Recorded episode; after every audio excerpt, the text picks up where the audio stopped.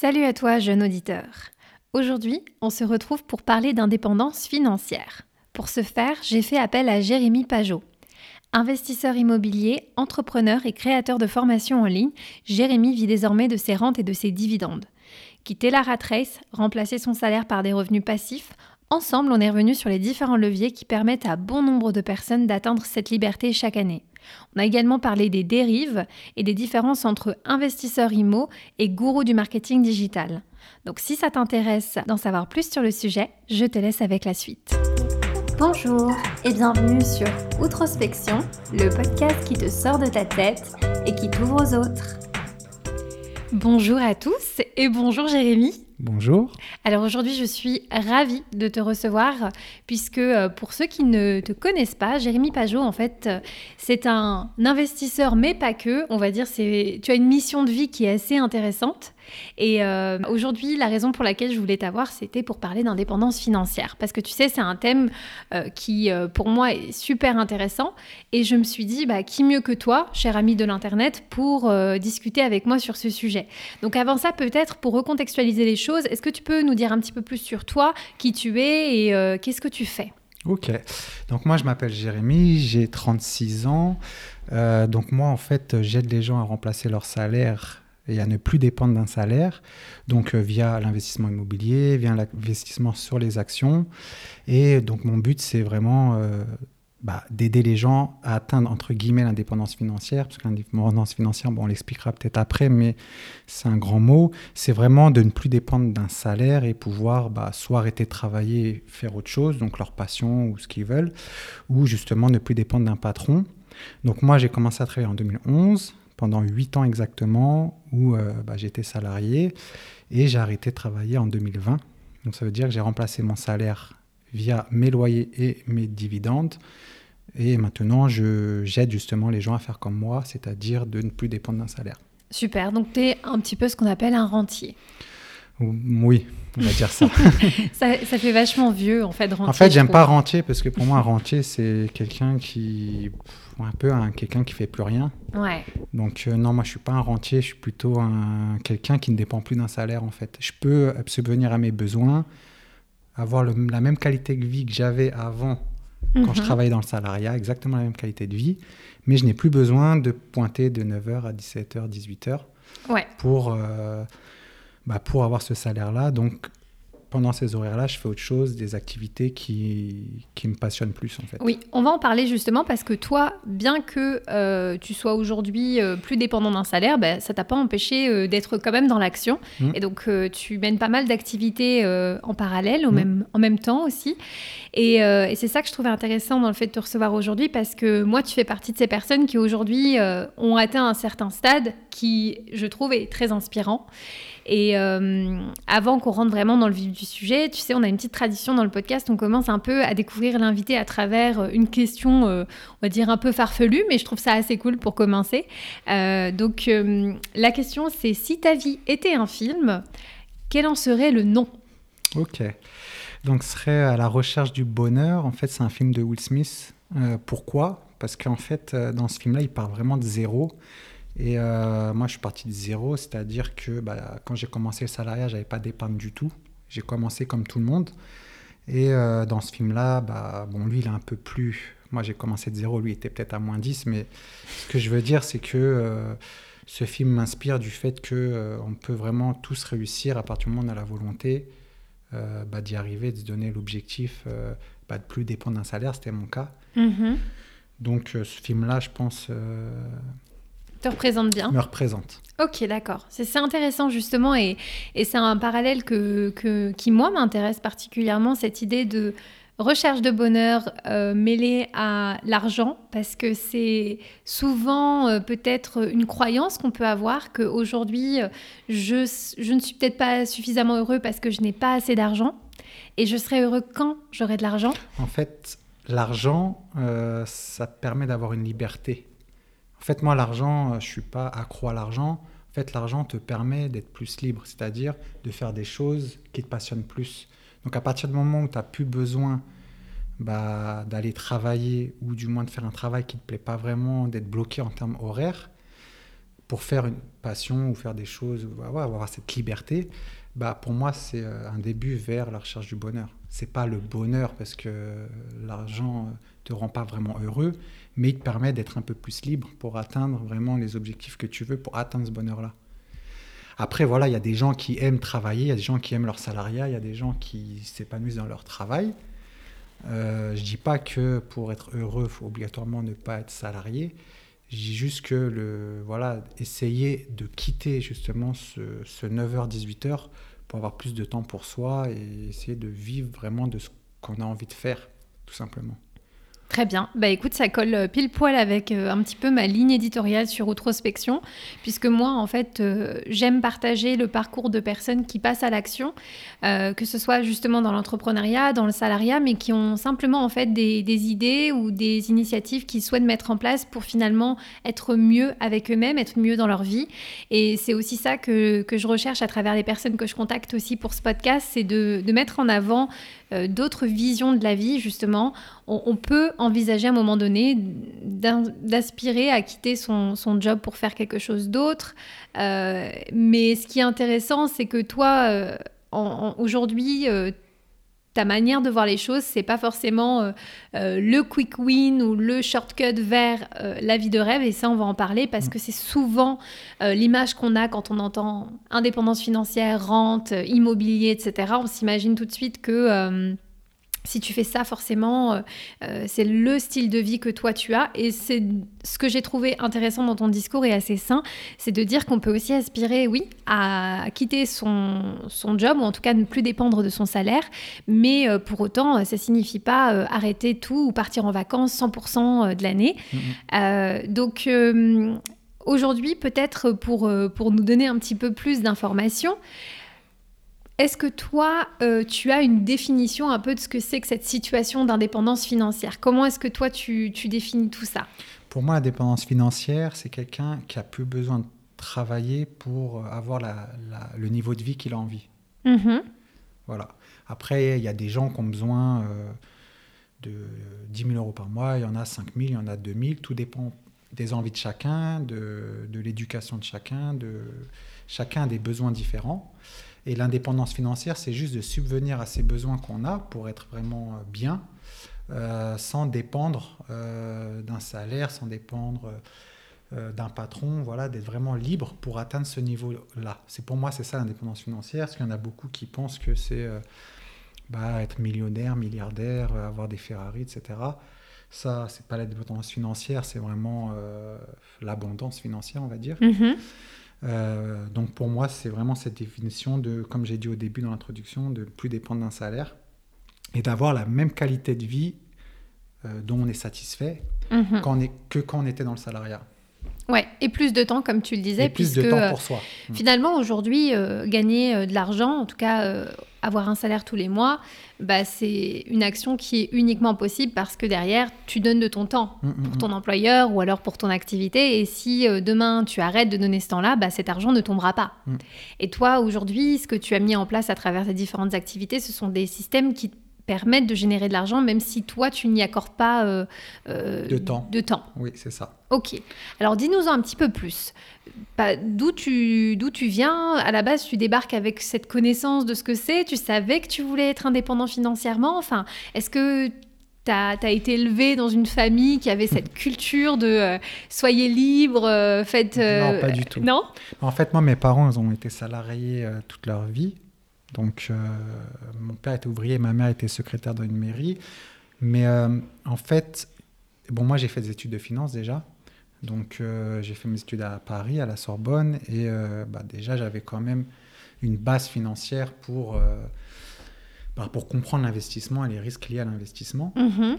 Et ensuite, bah, c'est quand j'ai commencé mon premier job, euh, c'était à Deloitte, donc c'est une, boîte de conseil, où là, je travaillais énormément. Donc, euh, surtout quand on est junior et on commence dans le salariat, on gagne peu et on nous demande énormément.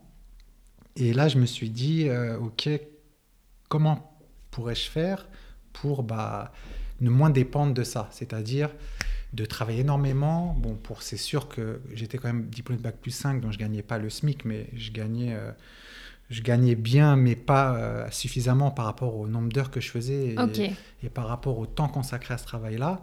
Et je me suis posé la question tout simplement comment je pourrais faire pour bah, moins dépendre de, cette, de, de ce salariat-là. Et pourquoi? Parce que tu te disais qu'il y a un risque que tu tiennes pas la, la Bah, distance? je me disais que pour moi, c'était pas une vie de dépendre euh, d'ho- d'horaires. Ouais.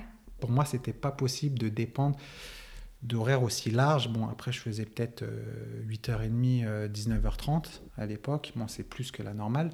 Mais je me disais, comment est-ce que je vais m'en sortir de ça de, Est-ce que je vais faire ça toute ma vie? Ouais. En fait, c'est là où j'ai eu ce déclic-là. Je me suis dit, pourquoi je devrais travailler autant? Mhm. et est-ce que je vais devoir le faire euh, très longtemps? Et euh, donc ça, c'était en 2011. Ok. Et ensuite, euh, je me suis un peu renseigné. euh, bon, moi, comme j'avais des études de finance, bah, déjà l'immobilier m'intéressait parce que bah, je connaissais déjà les process d'investissement, euh, voilà, tout ce qui était lié au crédit immobilier, etc.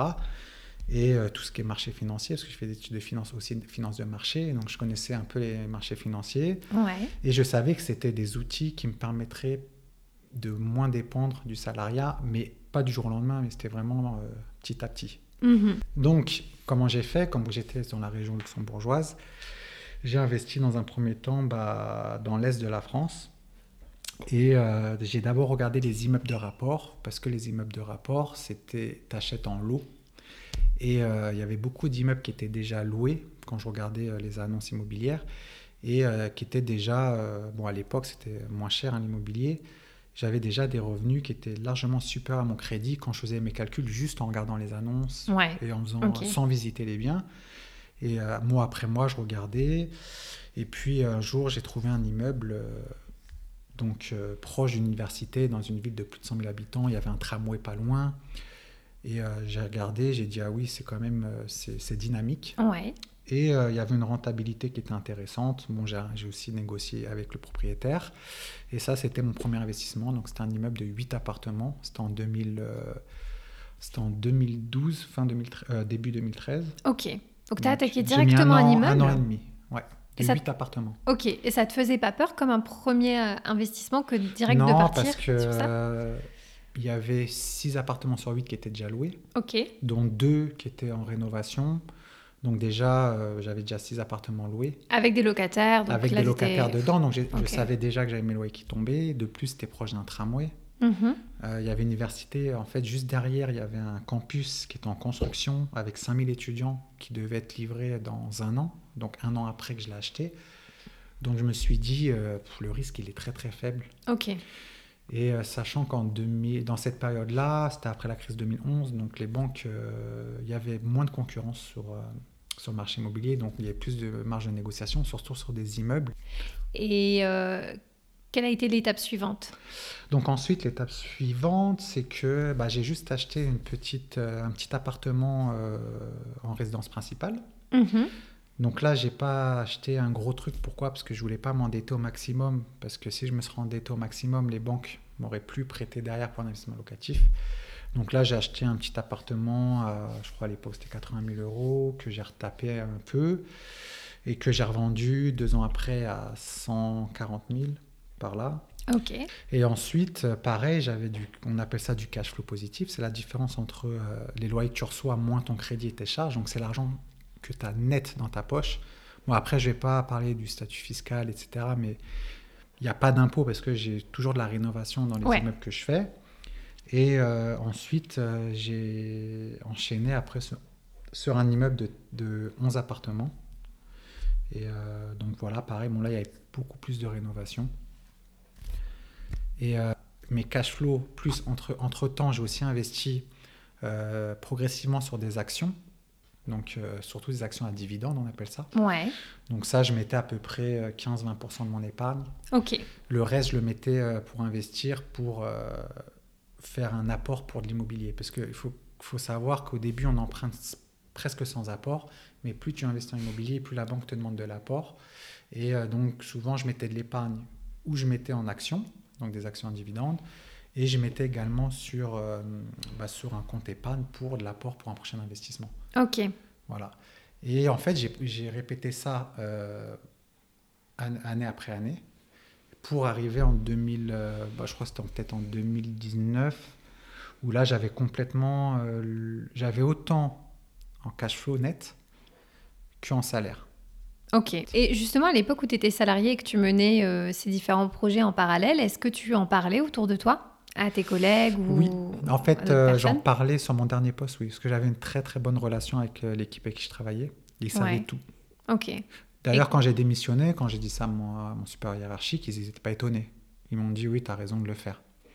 Donc, ils m'ont juste félicité en disant que j'avais raison de après, c'est sûr que c'est étonnant de se dire, bah écoute, pourquoi tu démissionnes et que tu leur dis, bah finalement, je gagne euh, plus avec mes investissements, j'ai plus besoin en fait de ce boulot-là. J'ai envie de faire autre chose. Et tu voulais pas le garder à tout prix pour finalement avoir euh, à la fois ton salaire et en même temps. Euh, bah non, parce que j'aurais, j'aurais pas entre. Bah déjà, je pense pas qu'on se serait rencontrés déjà pour ce podcast. parce que déjà, mon j'ai lancé sur mes réseaux sociaux, un Instagram, une chaîne YouTube. Bah j'aurais pas eu le temps de l'alimenter avec du contenu déjà aussi constant. Euh, puis voilà, c'est du travail de faire des vidéos, trouver des idées. Euh, donc, je pense pas que, que j'aurais pu faire les deux. Alors justement, tu, tu le disais, c'est un peu grâce à la création de tes contenus qu'on s'est rencontrés, puisque toi, donc, euh, il y a quelques mois en arrière, tu as lancé ce compte Instagram où tu mm. partages justement un petit peu euh, les, les dessous en fait de, de la vie d'entrepreneur que ce soit dans l'IMO ou dans d'autres de tes activités.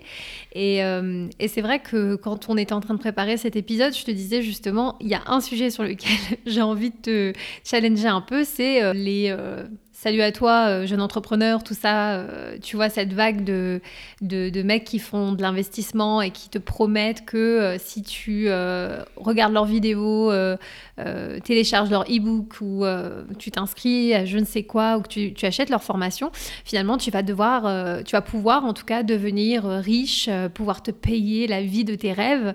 Et c'est assez marrant et en même temps contradictoire avec ce que tu viens de dire. Ce que j'apprécie chez toi, c'est que tu montres aussi du très concret par rapport à l'immobilier que ce soit euh, euh, ce que ça veut dire que de faire de la rénovation, de la division, par exemple dans ton cas où tu as, tu as acheté cet immeuble, ou bien euh, les galères que tu peux avoir avec des locataires quand ça, ça arrive, parce que c'est des choses qui peuvent arriver. quelle est toi un petit peu ta, ta vision de cet écosystème dans lequel toi t'évolues en tant qu'investisseur, mais en tant que créateur de contenu sur ce marché niche qui mm. est l'investissement IMO et puis des autres investissements, mm. et, et, comment arriver à faire la différence pour que les gens aussi te mettent pas un peu dans la même dans le même sac, tu vois? Mm. Bah, en fait, euh, dans ce business-là, c'est très, très euh, m'as-tu vu Parce que bah, malheureusement, la plupart des, des créateurs de contenu euh, bah, vendent beaucoup plus quand ils montrent du rêve. Et c'est prouvé, en fait, en termes de chiffres. Et ce qui fait qu'il y en a qui sont bah, presque pas des investisseurs, c'est juste qu'ils vendent des formations en ligne et ils les vendent via leur, bah, leur marketing entre guillemets digital avec euh, du rêve autour d'eux. Ils ont vraiment un écosystème lié euh, aux belles voitures, euh, je voyage tout le temps, etc. Mais ça, voilà, c'est après, c'est, je pense à mon avis, c'est à la personne qui, qui comment dire, qui, qui regarde ce contenu-là de faire la part des choses entre bah, le marketing, donc c'est-à-dire là, il me montre ça pour que voilà, j'achète ces produits ou quelqu'un qui est vraiment bah, concret dans ses investissements. Et moi, voilà, j'ai essayé et j'essaye. En fait, c'est même pas que j'essaye, je le fais naturellement. Je montre euh, bah, mon quotidien, c'est-à-dire euh, ce que je fais au quotidien en tant qu'investisseur.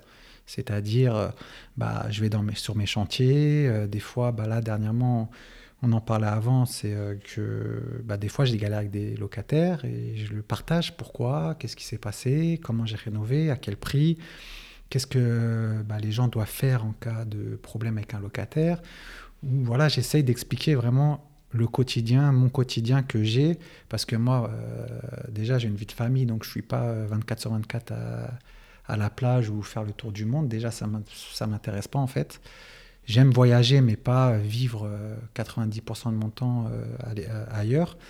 Et dans un second temps, pareil pour les voitures, tout ça, pour moi, être libre financièrement, c'est pas obligé. Pour moi, en fait, quelqu'un qui a une Lamborghini ou une Ferrari et qui le montre aux gens pour dire qu'il est indé pour comment dire promouvoir l'indépendance financière, pour moi, c'est de l'hypocrisie en fait.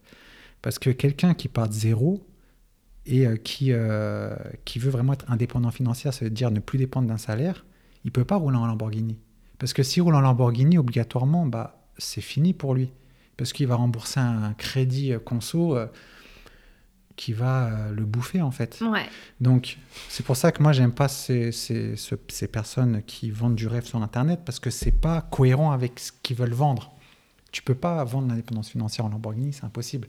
À moins que tu peux le vendre à, une, à, des familles riches ou des gens qui partent pas de zéro. Ouais. Ok, eux, tu peux leur vendre ça. Ouais, mais quelqu'un qui part de zéro, il peut pas s'acheter une Lamborghini il faut être concret avec, euh, faut être, faut être euh, comment dire, euh, sincère avec ces gens-là. Ouais, mais ça, ça, tu as totalement raison et ça c'est un des trucs que tu vois j'avais appris au tout début en lisant Père riche, Père pauvre, mm. où en fait j'avais vraiment compris cette notion d'acheter des passifs et qu'est-ce que c'était d'acheter des actifs et en fait de se dire mais mince t'as tellement de gens dont la, la, préoccupation première c'est acheter la voiture la plus chère pour montrer aux gens que cette personne a des moyens et qu'elle pèse et en fait on se rend compte que bah pas pour tout le monde, mais pour beaucoup de ces personnes-là, ça représente un tel investissement qu'au final, ça les rend beaucoup plus pauvres euh, que, que ce qu'ils étaient avant d'acheter la voiture, en fait. Et donc, même si d'apparence, c'est une voiture qui vaut cher, la personne qui achète ça et qui part de zéro, comme tu dis, finalement, elle, se rend encore plus pauvre qu'elle ne l'était. On peut totalement être indépendant sans euh, vouloir acheter euh, une villa, sans vouloir être prendre des jets ou voyager 100% de l'année. Ça, c'est que marketing, en fait c'est pour vendre du rêve aux gens. Et les gens, euh, bah, la plupart du moins, ceux qui sont un peu plus, on va dire, euh, moins développés intellectuellement, moi je pense que c'est la vérité, c'est que arrive un moment, il faut faire la part des choses. Avoir un jet, c'est, je sais même pas, c'est moins de 1% de la population mondiale. Parce que les gens euh, n'imaginent pas ce que c'est d'avoir un jet. Voilà, location d'une Ferrari, à l'heure, c'est possible. Mais arrive un moment, tu peux pas vendre de l'indépendance financière en montrant une Lamborghini, surtout à des gens qui, du moins, ne partent, ne partent de zéro. Quand j'y partent de zéro, c'est qu'ils ont commencé dans le salariat, et euh, ils ont fini leurs études, ils n'avaient pas énormément d'épargne, et ils ont commencé année après année à travailler, à épargner comme tout le monde. Ça, vendre une formation en montrant un quotidien d'être euh, tous les jours à la piscine et tous les jours en Lamborghini, pour moi, c'est contraire à l'indépendance financière, c'est de l'hypocrisie pure, mhm. parce que c'est pas la réalité. Donc moi, je préfère montrer aux gens bah, que voilà, j'ai un quotidien qui est, qui est cohérent, c'est sûr, parce que voilà, j'ai pas besoin de travailler, j'ai pas besoin de, de dépendre d'un patron, euh, je vis bien, euh, je manque de rien. Mais je ne me roule pas en Ferrari, euh, je ne suis pas tous les jours dans un hôtel 5 étoiles, parce que déjà, c'est pas mon kiff de, de, vivre, de rouler en Ferrari tous les jours. C'est juste que c'est même pas c'est pas ma, ma, vision des choses. Ouais. Je consomme comme tout le monde. Euh, je suis pas, du moins, euh, comme on appelle ça, les frugalismes, là, les gens qui font très attention aux dépenses. Je suis quelqu'un qui consomme normalement, qui vit normalement, mais la seule différence, c'est que euh, je ne dépends pas d'un salaire et j'ai pas, je suis pas obligé de me consacrer de 9h à 18h à une entreprise. Je fais ce que je veux. Voilà, j'échange pas mon temps contre de l'argent, c'est tout.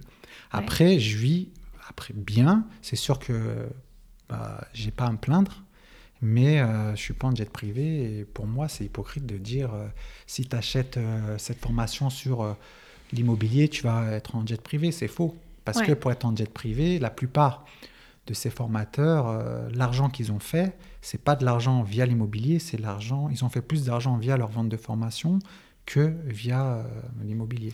Ça, il faut le savoir. C'est ce, ce, dont on parlait un petit peu en off juste avant. Euh, c'était finalement euh, qu'aujourd'hui, la difficulté pour émerger dans ce domaine un petit peu de la formation ou bien euh, de la création de contenu sur l'immobilier, l'investissement, euh, c'est que euh, c'est difficile d'être vendeur quand on, vend de la réalité. Les gens sont beaucoup plus réceptifs à des messages de, rêve. Mais je prends un parallèle qui n'a rien à voir, mais je, pense par exemple à toutes les personnes qui font des, programmes sportifs, tu vois.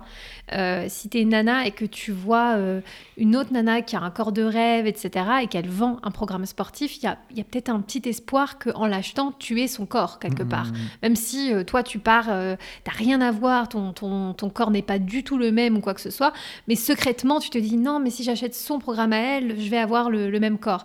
Et j'ai l'impression que dans les mots, c'est aussi un petit peu ça, il y a toujours un peu cette part de rêve où euh, bah, finalement tu sais que si tu te mets en scène, si tu, tu te montres avec des voitures de rêve, avec en fait cette vision un peu idéalisée et très très aussi classique et presque cliché en fait de, de ce que c'est que de mener la belle vie, eh bien, les gens vont davantage acheter. Et tu as envie de penser que non, les gens sont, sont, sont, plus évolués que ça, mais en fait, quand il s'agit de choses qu'on maîtrise pas, comme l'argent, comment, comment faire de l'argent, comment, comment euh, devenir de plus en plus indépendant financièrement, ben, tu te rends compte qu'on est super mal barré, on manque d'une vraie éducation sur ce sujet, parce qu'on a encore tendance à tomber dans le panneau que euh, bah, si euh, le mec il a une, belle bagnole, une belle montre, euh, un costard bien taillé, bah en fait c'est forcément un gars à qui je peux faire confiance. Et, je pense que c'est pour ça aussi que dans ce domaine il y a beaucoup d'arnaques. Mmh. comme tu disais, parce que finalement, la personne va être. Alors, évidemment, je ne mets pas tout le monde dans le même sac, hein, mmh. mais il y a aussi beaucoup de gens qui sont très bons dans le marketing digital. et en fait, avec, si tu es bon et que tu maîtrises bien les codes du marketing digital, bah, finalement, tu peux vendre tout ce que tu veux. Quoi. Exactement. C'est ça. Tu peux vendre tout ce que tu veux. Mais c'est ça, en fait, qu'on oublie, c'est qu'on pense qu'ils sont bons euh, dans l'investissement IMO, mais en réalité, ce dans quoi ils sont surtout bons, c'est dans le marketing digital. Exactement, c'est ça. Et, euh, et, donc c'est pour ça que c'est intéressant aussi de, de, bien analyser, mais ça je le dis pour tout et tout le temps, moi dans, dans le podcast ou même sur Instagram, mais, euh, mais c'est important de, de faire attention à qui peut potentiellement nous influencer dans nos choix de vie, d'où on prend l'information, d'où vient la, source, parce que euh, même si ça nous arrange de penser que c'est facile et que euh, le rêve est accessible, euh, il y a bien une raison pour laquelle tout le monde n'est pas riche, tout le mmh. monde n'est pas indépendant financier, c'est que quand même quand on creuse un petit peu, c'est pas si facile. Et je sais qu'aujourd'hui, moi, en plus, je, travaille dans le marketing, donc tout ce qui va être vraiment les, les, les, moyens les plus rapides d'arriver à un objectif, c'est ce qui va être le plus sexy. Mm. Mais, euh, mais je trouve que quand on parle d'argent, eh bien, euh, c'est important d'aider les gens et de les éduquer aussi sur cette notion que c'est possible, la preuve étant tu es là aujourd'hui, mm. mais euh, ça demande aussi un certain socle solide qui n'est pas juste basé sur je veux avoir la même voiture que toi, je veux euh, pouvoir partir en vacances comme toi tout le temps quand je veux, etc. Et donc toi, comment est-ce que toi tu approches cette question aujourd'hui pour aider les gens à ne plus dépendre de leur salaire en fait? Sur quoi tu les aides? Déjà mentalement, il faut être prêt, c'est-à-dire faut y croire et faut pas euh, se dire oui c'est impossible. Après, il faut pas non plus penser que c'est trop facile, c'est-à-dire, oui, euh, si euh, je fais ce qu'il me dit, je vais rouler en Porsche demain. En fait, c'est un processus euh, que tu dois, c'est mois après mois, c'est salaire après salaire, c'est voilà, faut, faut faire attention à ses dépenses, faut pas non plus ne pas dépenser, faut quand même faire attention.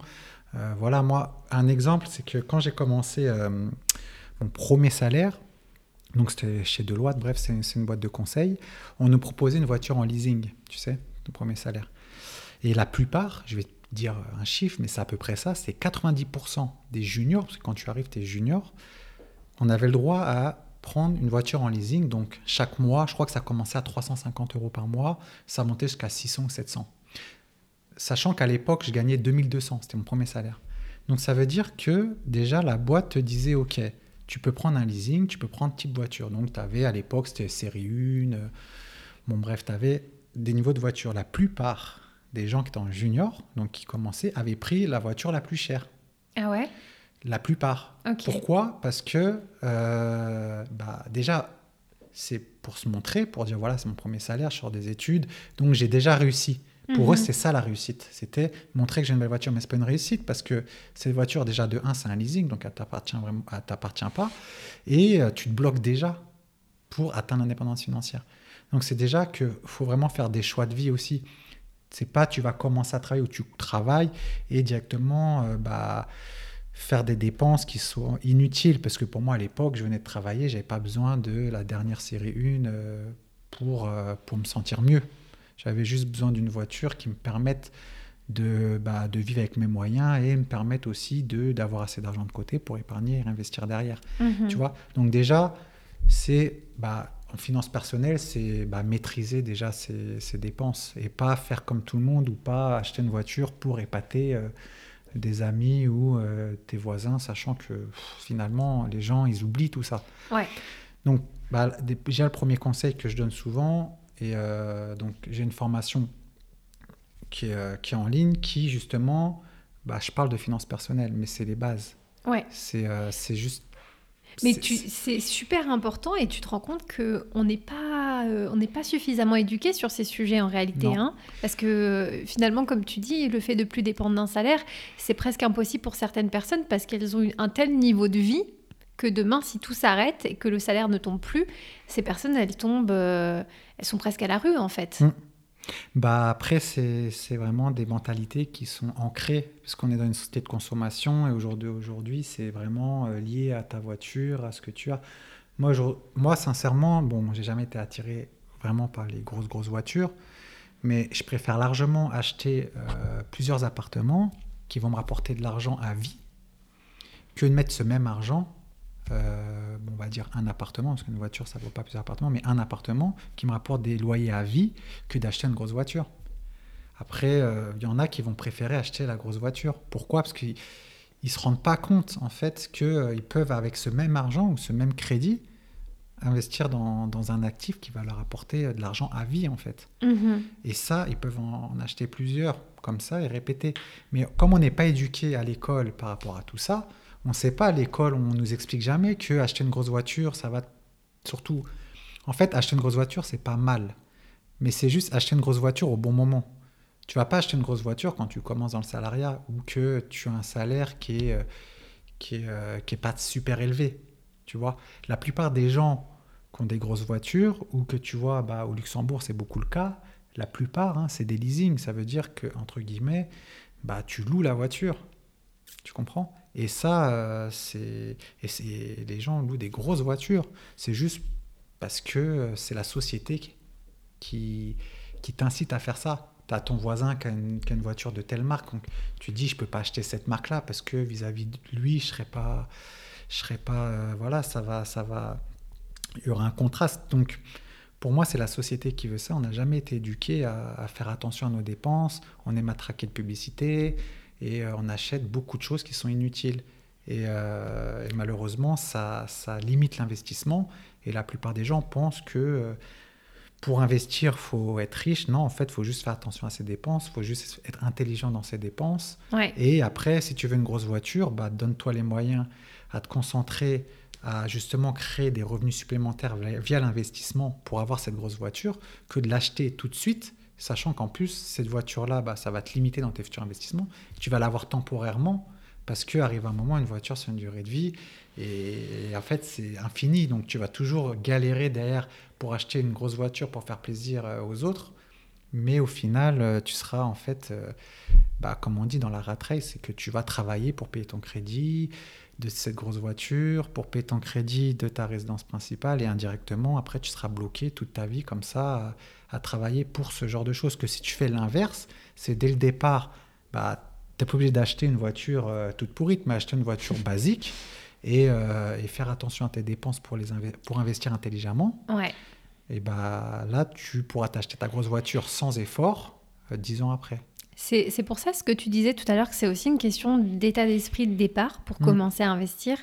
Euh, c'est que souvent, bah, les achats qu'on fait, ils sont aussi beaucoup liés à des insécurités personnelles. Et c'est moi, je trouve ça super intéressant aussi parce que c'est de comprendre en fait pourquoi les gens se sentent le, besoin d'acheter autant et de montrer en fait leur réussite et euh, qu'ils gagnent de l'argent ou qu'ils sont euh, voilà dignes. Euh, et ça, ça, me fait penser qu'en fait, avant même de parler d'argent, il faudrait déjà que, que, que, chacun en puisse euh, finalement euh, se donner cette propre validation parce que l'attendre de manière externe parce qu'on a une voiture ou parce qu'on a telle maison ou parce qu'on part là en vacances, etc., c'est un cercle vicieux infini parce mm-hmm. que bah, tu auras, toujours, auras toujours besoin, alors à ce moment-là que les gens le disent, de pensent, etc. Et quelle perte de temps au final. Mm. C'est ça. Donc toi, les personnes qui te contactent, est-ce qu'elles ont déjà un petit peu cette mentalité de, euh, de se dire qu'elles ont envie de sortir de la rat race ou est-ce qu'au contraire, tu as des gens qui arrivent un peu là, qui tombent sur ton contenu et qui sont euh, dans l'espoir que tu leur apportes un peu une, une recette magique? Euh, Non, la plupart, ils veulent juste se détacher du salariat. Mm-hmm. Bah, surtout en ce moment, comme la période de Covid, les gens ils se rendent compte que bah, le, le salariat, c'est tu peux du jour au lendemain le perdre. Et il y a beaucoup de gens qui veulent juste en fait, avoir plus de temps libre. En fait, les gens, ils veulent pas être riches vraiment. Ils veulent plus avoir plus de temps libre, euh, tout en ayant une, euh, bah, une vie, euh, du moins un niveau de vie correct. Après, j'ai peu de gens qui veulent être extrêmement riches. Ça, après, peut-être c'est lié à mon contenu, je sais pas, mais être millionnaire, etc., j'ai pas trop, trop, trop de gens qui le veulent. La plupart, c'est vraiment se détacher de, de, vendre son temps, en fait. Ouais. Petit à petit, ils sont conscients. Après, j'ai beaucoup aussi bah, de personnes qui, qui, qui dépensent énormément et euh, qui veulent, euh, qui comprennent via mon contenu que faut faire attention. Après, moi, je suis pas, je suis contre dire faut rien dépenser, parce que arrive un moment, on tient pas le coup. Mhm. Il faut se faire plaisir, mais il faut juste être intelligent dans ses dépenses. Il faut savoir ce qui te fait plaisir ou pas. Il faut connaître en fait ce que tu as besoin. Il faut se connaître soi-même par rapport, voilà, ça, ça me fait plaisir, ça, ça va apporter de la valeur, ça, ça va m'être utile. Est-ce que si j'achète vraiment ça, euh, ça va vraiment être utile ou pas? Il faut vraiment à chaque fois se poser des questions de l'utilité et du bonheur que ça te procure. Parce qu'arrive un moment, il y a beaucoup de choses qu'on achète qui ne servent à rien finalement en termes même de bonheur ou d'utilité. Et c'est ça qu'il faut éliminer, parce que ça, ça peut te permettre vraiment au fur et à mesure et sur le moyen terme de te permettre d'investir et de lever de l'argent en banque, parce que euh, les banques demandent de plus en plus d'apports. Et cet apport-là, il faut que tu l'aies. Et c'est pas en dépensant euh, bêtement ton argent que tu l'auras. Tu vois? Donc c'est une intelligence en dépense, c'est une intelligence en investissement. En fait, c'est un écosystème. Et euh, tu peux pas être indépendant financièrement si tu es dépensier. C'est impossible. Après, il euh, y en a qui, si tu es dépensier, il faut que tu gagnes beaucoup d'argent. Mais bon, voilà, c'est le mieux, c'est vraiment de maîtriser euh, tes dépenses et tes recettes. Et dès que tu les as bien maîtrisées, bah après, il faut juste maîtriser ta façon d'investir. Et après, bon, il y a plusieurs stratégies, mais bon, je ne je pense pas que c'est le contenu de ce podcast, sinon il durerait longtemps. Justement, mon idée, c'est de renvoyer les gens vers ce que toi tu fais pour euh, avoir un peu plus de, détails et d'informations techniques. Moi, je cherche juste à éveiller les consciences au moins sur ce sujet. Et du coup, peut-être euh, pour, euh, pour terminer et, puis boucler la, boucle, en fait, pour toi, indépendance financière, mythe ou réalité J'ai un petit peu déjà une idée de la réponse, mais, mais qu'est-ce que tu en penses? Bah, C'est une réalité, parce que moi, voilà, j'ai remplacé mon salaire, même je gagne plus que mon salaire maintenant par rapport à mes revenus passifs.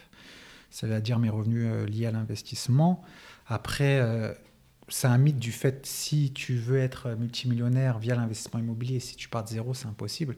C'est une réalité si tu as déjà 2 euh, millions sur ton compte et que tu veux investir en immobilier, oui, c'est sûr que c'est. Voilà. Mais si tu pars de zéro, comme 95% d'entre nous, voilà, que tu commences sans, sans, rien, sans épargne, et eh bah, c'est une réalité, mais c'est une réalité, tu vas juste pouvoir remplacer ce salaire-là, le, le dépasser pardon, sur le long terme, ça, il n'y a aucun problème. Mais sur le moyen terme, j'irais entre... Moi, je dis plutôt 8-10 ans. Il y en a qui disent 5-8 ans. Moi, j'irais 8-10 ans. Tu peux largement remplacer ton salaire. Ça veut dire ton revenu net actuel via l'investissement, que ça soit immobilier ou sur le marché financier. Mais j'irais plus commencer par l'immobilier obligatoirement. Euh, remplacer ce salaire-là, ça, c'est une réalité. Ok. Et toi, du coup, c'est quoi tes, prochains projets justement pour continuer mmh. toujours de grandir? Parce que c'est un peu ce que tu dis en fait. Au final, euh, euh, oui, ça va pas être aussi fulgurant que euh, ce qu'on vous vend un petit peu sur Internet ou quoi. Mais par contre, oui, on peut, on peut bien gagner et on mmh. peut continuer à gagner. C'est pas un mmh. truc qui s'arrête. T'atteins pas un plafond comme tu peux avec le salaire parfois, où on te dit bah non, ça, c'est ce que tu gagneras. Voilà, that's it.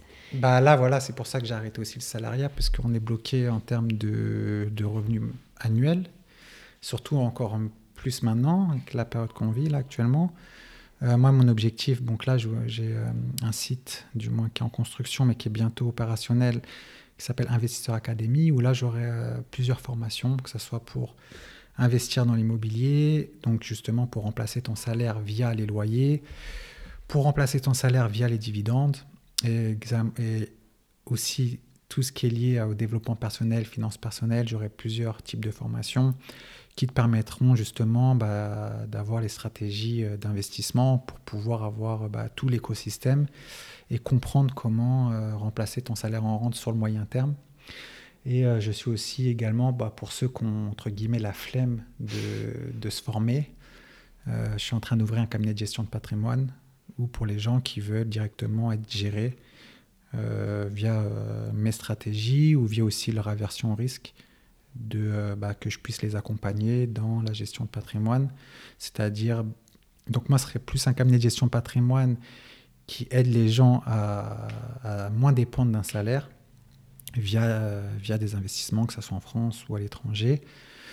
Et puis en termes personnels, bah moi j'investis actuellement, comme on en a parlé, d'un immeuble qui sera fini en mars-avril 2021, qu'on divise en 11 appartements, et je fais construire une villa à Bali euh, qui sera fini normalement pareil février mars 2021. Et du coup donc euh, tu as un compte sur Instagram, j'allais voir le nom justement, je remettrai dans, dans la dans la barre d'infos. Donc ça s'appelle Vivre de tes investissements. Voilà. C'est le nom du compte sur Instagram.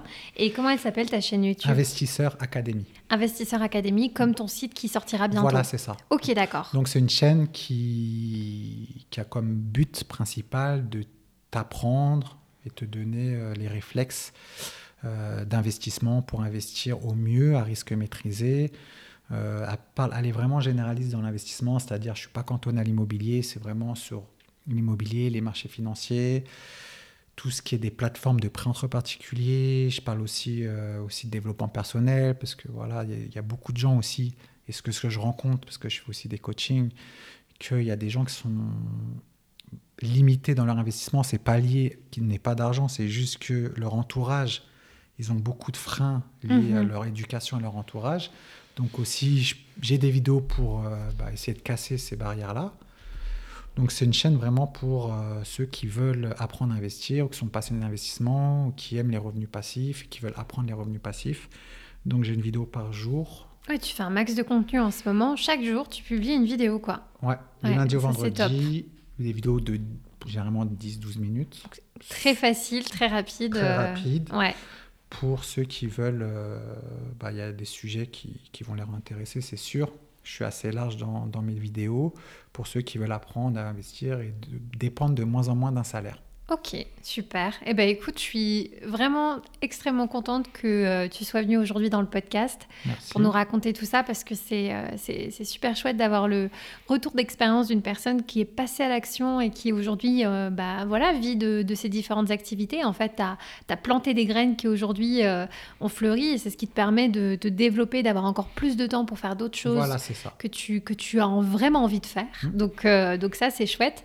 Et du coup, bah, je voilà, tous les liens pour les personnes qui veulent éventuellement te contacter ou voir un petit peu ce que tu fais. Euh, parce que voilà, moi je te suis, j'aime beaucoup ce que tu fais et tes stories et voilà les, les behind the scenes que je trouve euh, évidemment euh, très intéressants.